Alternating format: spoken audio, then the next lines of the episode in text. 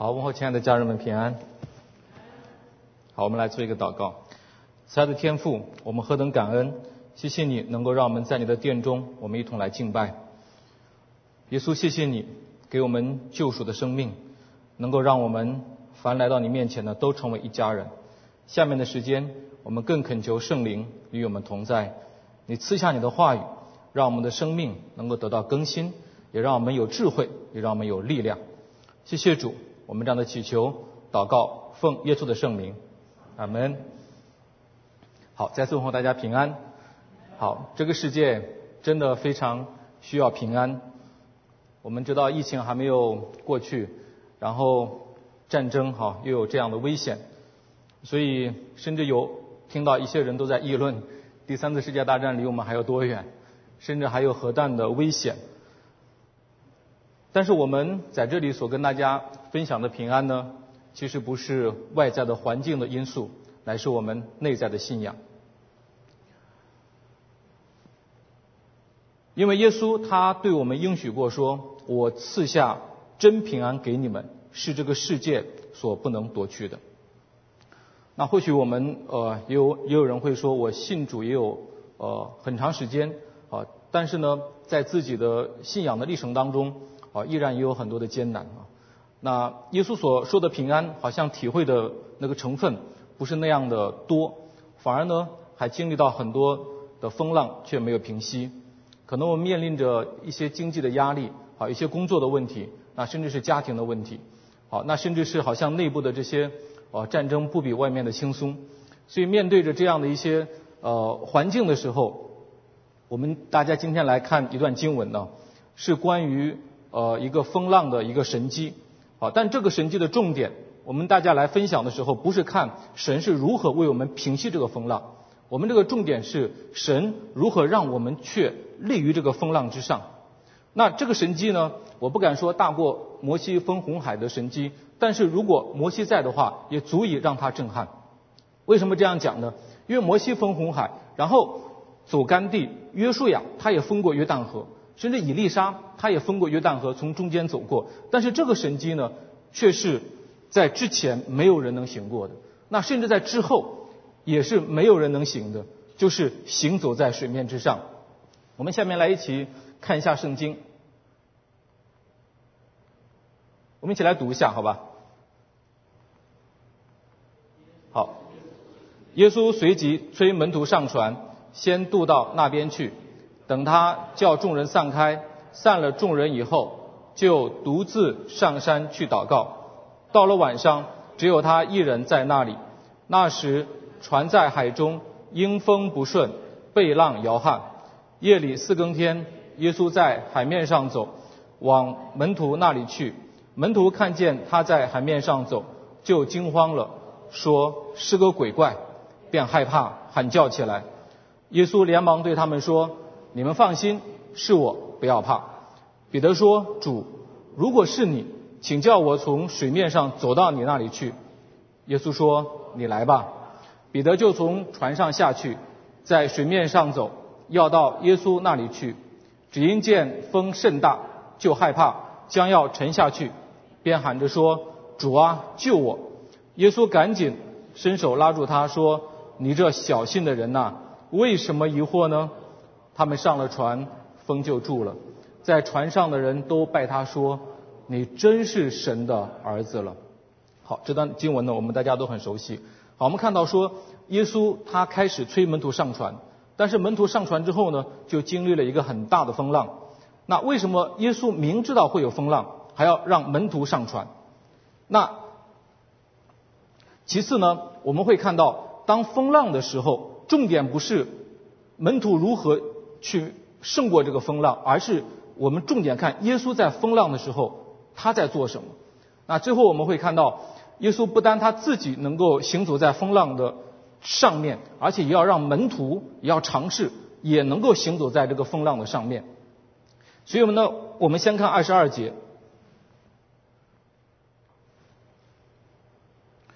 说耶稣随即催门徒上船，先渡到那边，那是随即催。好，那可见哈，当时的门徒或许会有一点不情愿的意思啊。那这里面的问题是什么呢？我们先了解一下当时的背景，因为耶稣和门徒刚刚行了一个很大的神迹，是什么呢？就是在旷野摆设宴席。耶稣用五饼二鱼喂饱了五千人。在诗篇当中有论到以色列人出埃及走旷野的时候，他们曾经怀疑过神，因为他们在诗篇当中，他们这样妄论神说：“神岂能在旷野摆设宴席吗？”然而呢，神就在旷野天降马拿来供应百姓。那之后，在以色列的历史当中，再没有出现过在旷野能够喂饱那么多的人。而今天，耶稣竟然用五饼二鱼喂饱五千人，还不算女人和孩子。所以在这样的一个那个神迹下，就印证了这是神的作为。所以当时的百姓都非常的兴奋。那他们的兴奋不是因为他们。知道这个天降的马拿其实就是现在的耶稣基督，不是他们的兴奋，是因为他们看到了能够带领他们反抗罗马压迫的领袖来到了，他们每个人的帝国梦都可以在这个时代实现了，所以他们呢，当时竟然要强逼耶稣做王。所以在约翰福音第六章记到这一段的时候，有一句话说：耶稣知道众人要强逼他做王，所以。那还有一个是那个，我们看门徒这方面，门徒们他也是处在一个属灵的一个高潮期，这么多人跟从，我不知道大家你有没有经历过上万人的聚会，而且这么多人的跟随，那当时只要耶稣稍微点一下头，甚至连门徒们可能都会马上都会被人拥戴成为领袖，所以可见当时的门徒们他们是喜欢停留在这个五千人的聚会当中，不愿意离开的。这来之不易的成果，哎，我们在这里稍微再巩固一下，然后呢，我们，哎，自己将来的侍奉的地位，还有我们的人群群体，哎，我们就能够留住了。但是耶稣却让门徒上船离开，虽然那个时候天马上就要黑掉，也要让门徒上船，因为门徒，因为耶稣要让他们离开，是不要让门徒停留在人的荣耀当中，因为对岸还有更多需要福音的百姓。这里面耶稣也给我们一个非常好的榜样。就是耶稣，他从来不愿意接受人给他所加的任何的冠冕，因为耶稣他做王，他要得国的方式完全是按照父的方式，他是要领受那父给他的冠冕，而不是来自于人的梦想。他是要经由十字架的道路，然后是要带上那个父给他所存留的那个经济的冠冕。可以说，任何没有十字架的这样的做王，没有十字架的冠冕，其实。所建立的任何的国度都会是一个陷阱。我们也看到后来的门徒也是这样，他们跟从耶稣所走的道路都是十字架的道路，而且他们经由这样的道路之后，所得到的是那天国永恒的冠冕。所以，因此在门徒现在的这个功课当中，耶稣是要把他们从人的荣耀带入到了另外的一场风暴当中，让我们看到的是人的软弱以及神的大能。所以，耶稣明知道前面会有风暴。依然让门徒要上船，那我们会看到门徒们还算听话，好，他们就开船离开了。然后他们从黄昏一直摇船，一直摇到夜里四更天。四更天是几点？三点左右。所以我们可以想象，当时他们是真的非常的辛苦。所以二十四节说，那时船在海中，阴风不顺，被浪摇撼。门徒们个个，他们大部分都是老练的水手。很多从小都是在船上长大的，他们都是在加利利海边的，但仍然对于他们有胜不过的风浪，好像他们越用力，反而是怎么样，越显出自己的无能啊。我们都知道耶稣他应许赐给我们平安，但是耶稣也会让门徒经历风浪。好，这里我们看到门徒们的路线、目的地、他的时间、他整个做的方式，都是按照耶稣的安排。他们也都算是顺服，但是依然还会有风浪。这里面我可以告诉大家，有的时候听从耶稣的话也会有风浪。所以这个我们不要以为奇怪，因为耶稣也早就说过，在世上你们有苦难，但是他所赐给我们的是一个世上所不能夺去的真正的平安。所以我们在任何的侍奉当中也会有风浪，这个也是一个常态。我们会看到摩西，当他带领百姓出埃及的时候，然后呢，面对着前面红海，后面埃及的追兵，他们的路线是神给的，他们的时间是神给的，他们的目的地是神给的，但是他们依然面对着很大的艰难。而那个时候百姓竟然软弱，看到这个红海之后，他们埋怨摩西说：“难道在埃及没有坟地吗？你让我们死在这里？”但是摩西当时说一句话，我们可以看一下，摩西说：“不要害怕，只管站住，看耶和华今天向你们所要施行的拯救。”摩西却让我们看什么？看耶和华。所以我们看到当时的百姓，因为摩西这样的带领，然后他能够用神迹把红海分开。所以在服饰当中，我们也会有这样的体验和经历。特别在一个新的施工开展的时候，都会有艰难，这也是很正常的现象。像我们教会推动的幸福小组，还有我们的细胞小组，那像我们的那个复兴祷告，以及我们现在新堂的这样的一个施工，其实在过程当中会有难处，这个不奇怪。所以对于一个基督徒来讲，我们做任何的事情，也不是说我等到一风一帆风顺了才开始，不是等到我预备了完美了之后才进入。若是这样的话，可能会等到。呃，很多年都不知道是什么时候才能够跨出那一步，可能等到拄起拐杖的时候，我告诉大家，那个风险也依然会存在。我们的婚姻也是这样啊，不是所有的风浪我们都先预备好了，所有所有的风浪我们都先过去了，我们才结婚。反而两个人，你发现没有，他们在一同手拉手面对风浪的时候，这才一同前行，更能显出这个婚姻的美好。所以我们会看到，再老练的水手都会遇到风浪。所以在越是风浪当中，反而更看出我们自己需要谦卑。我们是啊，面对这个能力，我们是有限的。这个时候反而让我更加依靠神。所以当软弱的时候是什么呢？软弱反而是我们更加依靠神的一剂催化药。所以让我们能够更好的来依靠于上帝。风浪那既然是神许可的，那这其中一定有它的美意。所以我们要看到那个美意是什么。所以这里面呢，耶稣让我们看到。重点不是风浪如何，而是要看耶稣做什么。如果这个眼光这样对焦于神的话，我们就能看出其中的美意了。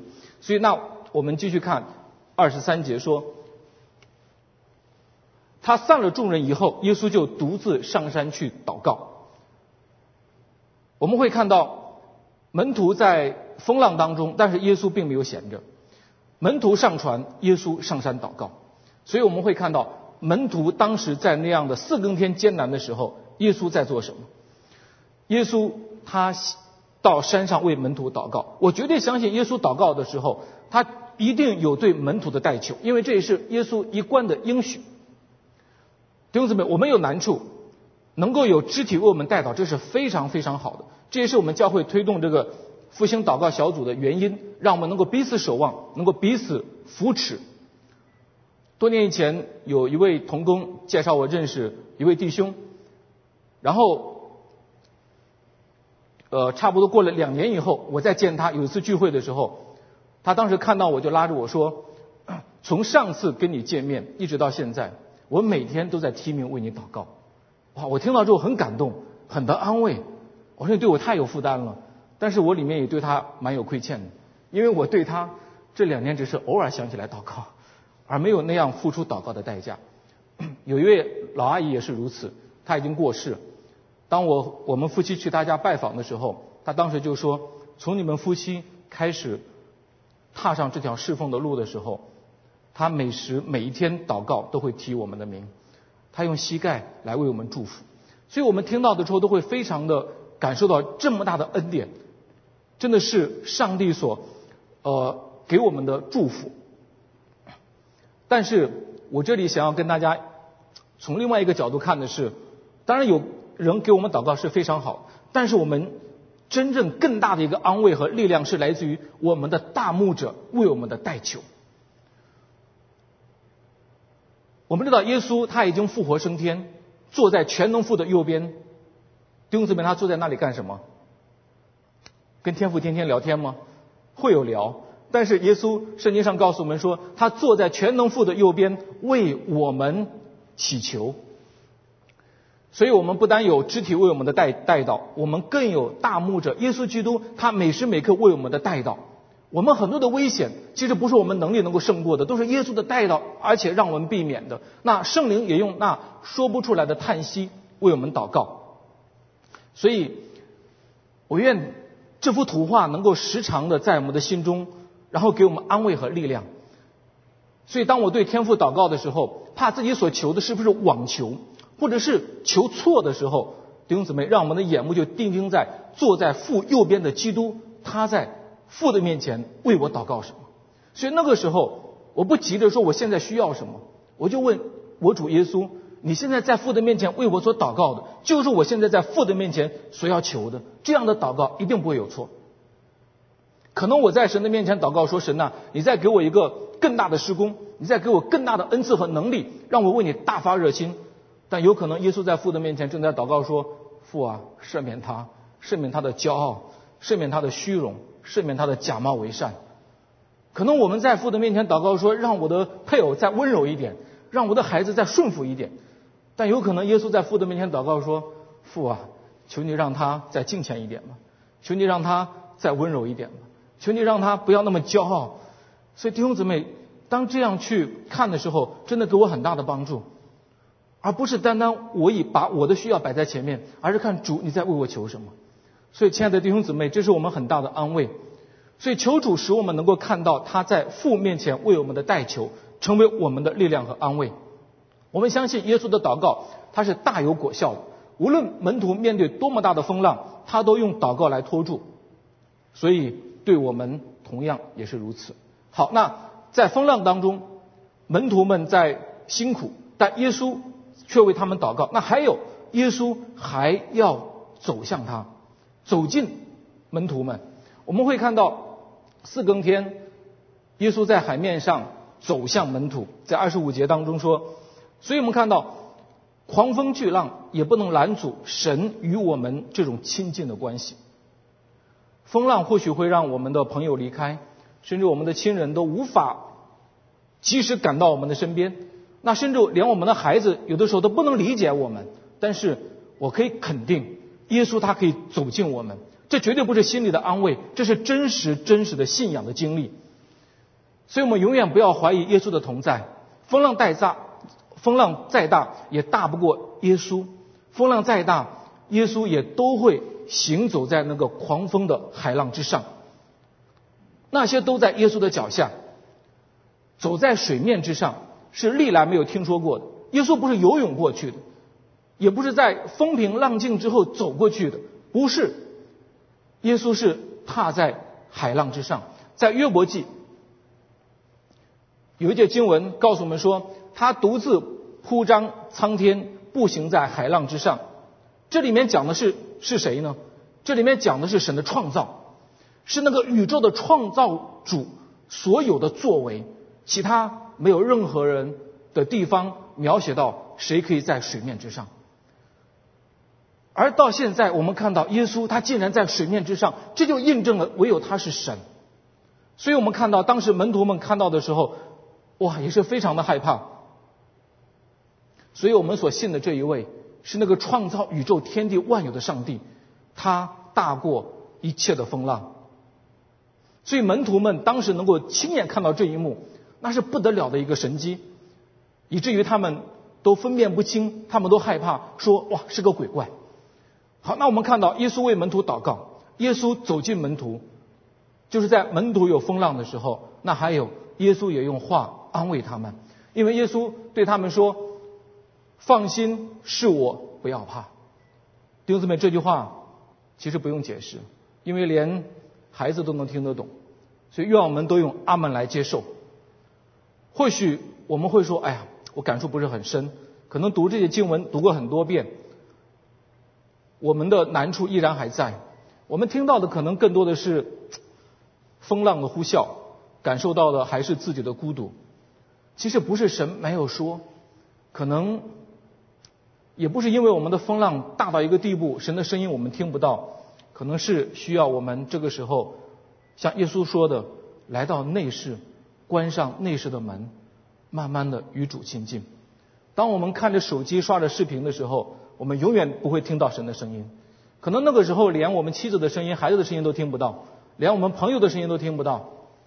我记得有一位老牧者，他对我讲过，当你在没有办法的时候，你仍然还有一个办法是什么？试试你的膝盖和眼泪。他是一位宣教士，他这样讲的时候，这话一直在我心里。我也试过多次。弟兄姊妹，我也劝大家不要绝望，不要怀疑神的爱，也不要说自己的风浪有多么大。我们依然可以试试我们的膝盖和眼泪。所以耶稣说：“放心，不要怕，不是因为风浪没有了，不是因为危机不在了，而是神永远不会抛弃我们。因为也唯独耶稣他最懂得四更天的时候门徒的艰难。”以及我们内心当中所说不出来的很多的压力，唯独神愿意亲近我们，也唯独他能够安慰我们。所以弟兄姊妹，即使我们顺服神，即使我们听神的话，我们依然会有风浪，不要奇怪。但是要知道，耶稣在为我们祷告，他在走向我们，他在对我们说安慰的话，说放心，不要怕。我问大家，这个世界上谁的话最容易让人害怕？谁的话？有没有体验？医生的话，会不会？记得很多年前有一次，我们夫妻去上海服侍，有两天的特会，当时带着孩子，然后到了目的地之后呢，他就突然发烧，我们就赶紧为他祷告。当时我很有信心说：“哎，神呐，我们是来服侍的。”这件事一定我们会得胜，而且你也不会让我们做难。但祷告完之后呢，烧没退，反而越烧越厉害，以至于怎么样？孩子开始昏迷，最后怎么碰他没有任何反应，怎么叫都叫不醒，而且高烧那个温度都烫手。所以那个时候我们就赶紧把他送到那个上海的儿童医院，然后到里面医生一套操作以后，半天孩子还是没有反应。所以医生就出来找我们，他说给孩子拍片，看到他好像脑部有肿块，然后我们需要和脑科的专家会诊，说不定需要手术。弟兄姊妹听到这样的话，你害不害怕？刚刚还好好的，突然就怎么会是这样一个消息？其实我当时也分不清是害怕还是难过。所以当时这个消息之后，医生还让我们决定。然后我就走到孩子跟前，我把他抱起来，然后来到一边，然后我就拿起电话给我两位比较要好的同工，给他们每人打了一个电话，说现在孩子的情况，请你们马上为他祷告。然后那个时候我真的眼泪也出来了，虽然我没有说什么，但是那个时候内心啊很纠结，神呐，我大老远跑来做工，你怎么让我的孩子竟然要面临着一个手术？虽然不确定，但是那个医生的话真的很吓人的，所以那个时候我就抱着孩子继续做了一个祷告。但是我很感恩，我我绝对相信这是一个神迹。十分钟以后，我的孩子就有反应，不到半个小时，孩子的体温全部恢复正常，他的烧马上就退，就那么快，就在那不到半个小时的时间当中，他的神志、他的体温都恢复到正常。所以那个时候。医生在后面还要让我做这个做那个，我什么都不管，我当场就领着孩子回去了。然后我们两天的工一点都没有任何的耽搁。所以这件事当时那一个冲击，真的是我们很难用语言去表达。我们知道害怕是可以理解，因为当门徒害怕的时候，耶稣也没有责备他们，耶稣反而用话语去安慰他们。所以求主能够让我们在风浪当中的时候，更多听到的是主对我们讲的话。好，那最后我们来看，耶稣不单他自己行走在水面，他还要让门徒经历那个踩在水面上的那样的一个体验。好，我们来看第二十八节的时候，彼得说：“主啊，如果是你，请你叫我从水面走到你那里去。”门徒在当时听见了主。也看见了主，但这还不够。主更愿意他们也是踏浪而行。或许我们会认为，哎，这是彼得的冲动，但我认为这是耶稣所愿意的。否则的话，耶稣就会拦阻他。也不在于说，哇，彼得的信心就达到一个什么样的程度。现在我想，很多人可能更有信心超越彼得，但也不至于能够在水面上行走。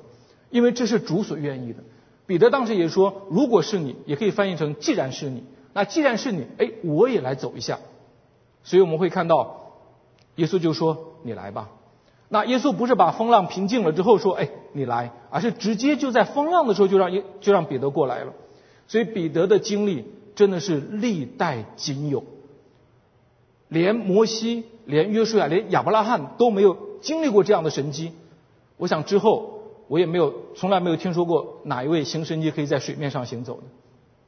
所以所以说耶稣他告诉我们说：“你来吧。”弟兄们听到这句话，我们应该怎么回应？我们应该怎么回应？我们很多的时候，在风浪的时候，更期待是主赶紧来到我的面前，主赶紧能够进入到我的生命，跟主赶紧能够安慰我的我的伤痛。但其实主有的时候在风浪当中，他也会说：“你走出来，更体验耶稣基督他是如何踏浪而行，走出来更是体验耶稣基督他是如何面对这个风浪。”所以弟兄姊妹。我们还有一个得胜一个困难的一个秘诀是什么呢？我也给大家一个挑战，不单只是耶稣走进我们，而是更可以我们进一步的走向耶稣。生命真正的复兴不是我们有求必应，而是我们要紧紧的跟随主，不是让主跟随我们。所以我们期待着主对我们的伤痛有极深的了解和安慰的时候，我们还有一种医治，就是我们走进耶稣的生命。耶稣他不是三十岁直接来到这个世界，他乃是道成肉身来到了马棚，来到了最贫困的拿撒勒的一个家庭当中，然后他在整个的生长的历程当中与我们一样，所以当我们有任何的困难，我们去走进于耶稣，走进他的那个马棚，走进他的加利利海，走进他的科西玛尼园的时候，走进他那个十字架道路的时候，弟兄姊妹，我们一定能够得到医治和复兴。所以不单只是让主体会我，一个真正能够很快恢复意志的人，我们有个方法，是我们更快的去体会耶稣他的苦难、他的痛苦。为什么四福音当中对于耶稣的受难会描写的那么多的篇幅，而且那么的详细？弟兄姊妹，那都是因他受的鞭伤，让我们得医治；因他受的咒诅，让我们得祝福。所以我们会看到，当。耶稣让我们说“你来吧”的时候，虽然有风浪，但弟兄姊妹，我们依然可以再进一步的亲近于耶稣，在风浪当中定睛在耶稣的身上。求主赐给我们信心，能够在这样的艰难当中，不去倒搅自己的苦难，也不去求主纪念我们的伤害，而是让我们去纪念主的苦难，因为我们每次的圣餐不是纪念我们，乃是纪念耶稣。这就是不断的提醒我们，让我们去跟耶稣的生命契合。我认为这是真正的生命的复兴。所以在风浪当中，我们无论在什么样的环境，定睛在耶稣的身上。但是可惜，彼得也给我们上了一个功课，他后来在大浪面前竟然沉下去了。但是他也发出了一句最短的一个祷告，说：“主啊，救我！”这句话很有用。耶稣因为当场就伸手拉住他。我相信，可见彼得走的也是也算是蛮远的。他不是走两步，因为当他说救我的时候，耶稣马上伸手就拉他，因为那个估计不用一秒钟就会沉下去。耶稣他当时说彼得的问题是什么？是因为他小信和疑惑。所以弟兄姊妹，可见真正给门徒带来危险的，从来都不是风浪，而是小信和疑惑。耶稣没有教门徒如何划船。也没有教门徒如何与狂风搏斗，也没有说门徒们你们的能力不够，怎么划了半天十里路都没有都没有划到，没有，也不是说他们技巧不行，而是说你们对神的信心在哪里？你们为什么疑惑？神喜悦我们的信心大过我们的能力和恩赐，阿门。所以我们在神的面前，弟兄姊妹，你找到了我们问题的根源了吗？因为这是耶稣说的。危及门徒生命的不是风浪，危及门徒生命的不是那个海有多深，而是我们对神的疑惑。同样危及我们侍奉的真正的危险，不是我们的能力，不是我们的资源，也不是我们的环境，而是我们对神相信有多少。我们的家庭也同样啊，真正的关键不是经济，不是健康，而是我们是否停止了对神的敬拜。我们既然相信天赋是真实的，我们就不要像个孤儿。我们就应该因着神而信靠，而有根有基的去来面对我们的一切的艰难。所以，既然相信基督是我家之主，就没有我们过不去的风浪。所以我们不要被魔鬼欺骗，不要老是看自己的人生苦短。欧洲有句谚语，他说到：“无能的水手只会责备风浪。”同样，无能的丈夫只会责备妻子。无能的父母也会这样去天天打骂孩子，我认为这句话还是有一定的道理。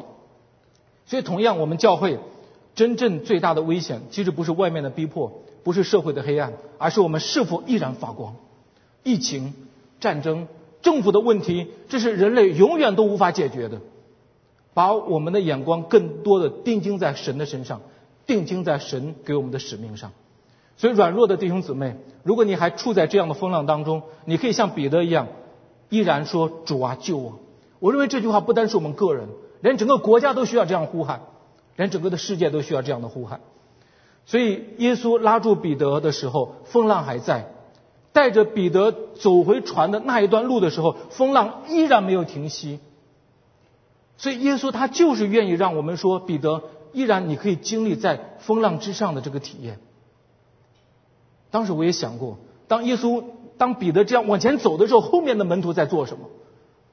其实那么大的一个一个体验，那么大的一个挑战，若是可行，后面的门徒也跟着彼得一同踏浪而行的时候，我相信那后面的场景就是一幅在海面上的一场聚会。我想这个不比分红海的神迹还要震撼人。所以我们会看到这样的一幅图画：门徒们当时软弱。但耶稣却把彼得依然带回船上，而且在带的时候没有平息风浪，反而是上了船之后平息了风浪。所以门徒后来的服侍，他们都会面临风浪，都会面临逼迫，但他们个个都是信心的伟人，因为他们学会在风浪当中把眼目定睛在耶稣的身上，甚至整个的罗马帝国都被福音所征服。有句话说：“不要老是在神的面前说我们的风浪有多大，而是要在风浪面前来说我们的神有多大。”主所赐的平安不是一帆风顺，而是在风浪当中仍然有主的同行。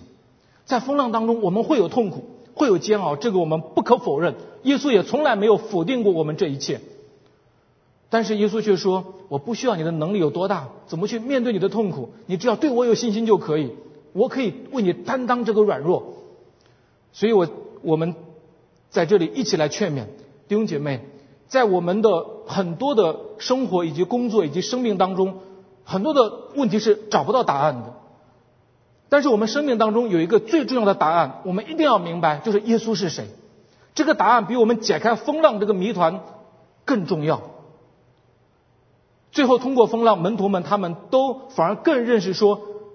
这真是神的儿子了，这是真实的信仰，这是真实的体验，这也是在我们中间真实的见证。耶稣就是我们的拯救，就是我们平息风浪的主。耶稣只要一句话，风浪全部都平静；耶稣只要一句话，再深的海都可以踏在其上。连风和海都听耶稣的，我们更应该听听他，让耶稣平静我们里面的风浪。求主帮助我们。让我们身边的接触我们的人，我们的同工、我们的家人、我们的孩子，听到的不再是我们生命当中那些风浪的声音，而是耶稣平静风和海的话，而是我在生命当中在他们面前去宣告神耶稣基督就是神的儿子，这是我们的信仰告白，这是我们所信靠的，值得我们所付出的。所以感谢主，愿上帝借着这样的一个神迹摆在我们的面前，能够给我们带来信心，能够让我们有力量去面对我们现在的艰难。可能我们现在的艰难，你去让弟兄姊妹带到，都无法去那样的到位，那样的给我们力量。耶稣可以，耶稣可以，在信仰的路途当中，我们一起来，一起来努力。我们大家一同来祷告。亲爱的主耶稣，你是那又真又活的神，你让我们看到，再强的水手都会有他们惧怕的风浪，但你却能够行走在风浪之上。主啊，你让我们的路虽然有风浪，但你让我们从来不孤单，你让我们从来不会沉到海底。在风浪当中，你更愿意我们与你同行。我们的家庭、我们的身体、我们的工作，我们所手中一切的经营，都向你交托。求主，求主带领，让我们经历就如彼得一样行在水面之上。谢谢主，你赐福我们的教会，成为那黑暗中的明灯，成为那海浪中的灯塔，使所有在这个世界受伤的都可以来此得到医治，得到安慰。赐福我们，谢谢主，我们这样的祈求祷告，奉耶稣的圣名，阿门。